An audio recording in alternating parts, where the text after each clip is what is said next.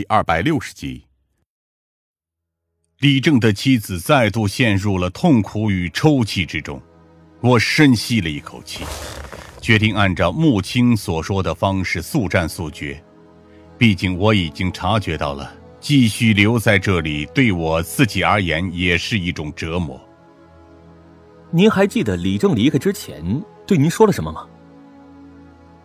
出差。他抽泣的说道。他只告诉我，他因为农场的任务需要出差一段时间，大概半个月左右就会回来。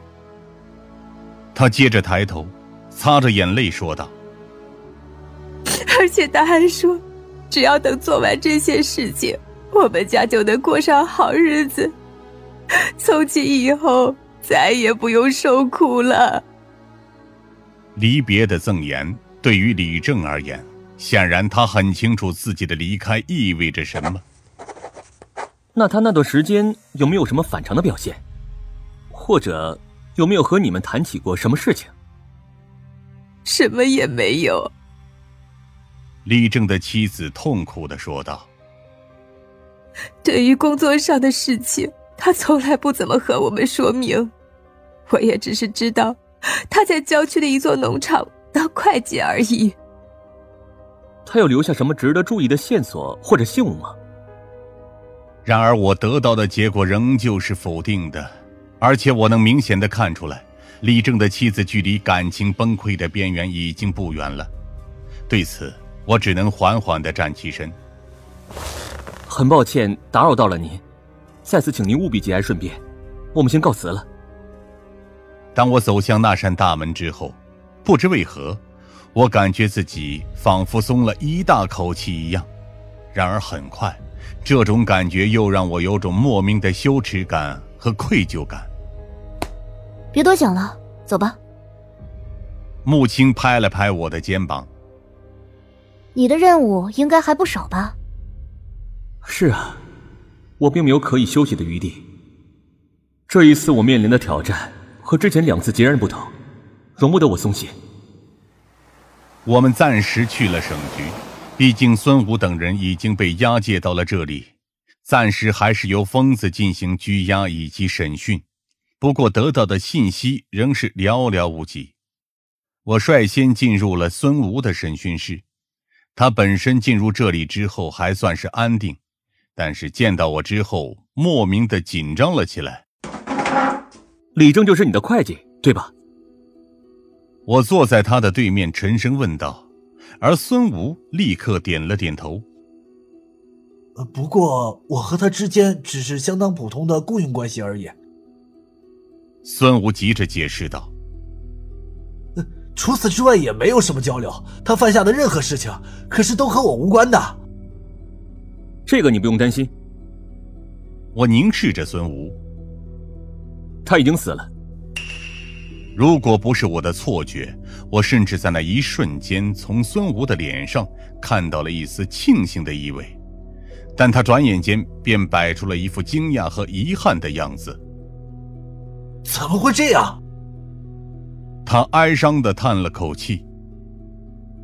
李正是个很不错的员工，工作上尽职尽责，为人也老实本分。说实话，这年头要找这样的员工可不容易。啊不要岔开话题。我严肃的提醒道：“你可知道我是在哪里发现他的尸体的？”看着孙武迷惑的双眼，我几乎是一字一顿的说道：“在那条下水河道里，你应该很清楚，这意味着什么吧？”孙武立刻脸色苍白，他当然知道我指的是他们一伙人的嫌疑。警官。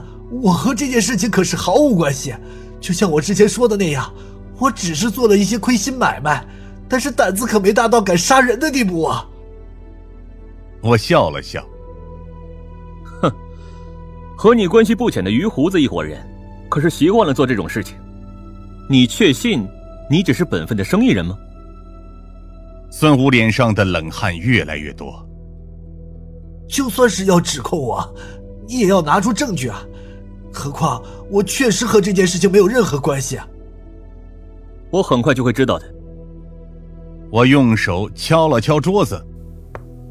不过现在，我有另外的问题要问你：李正离开之前和你们说了些什么？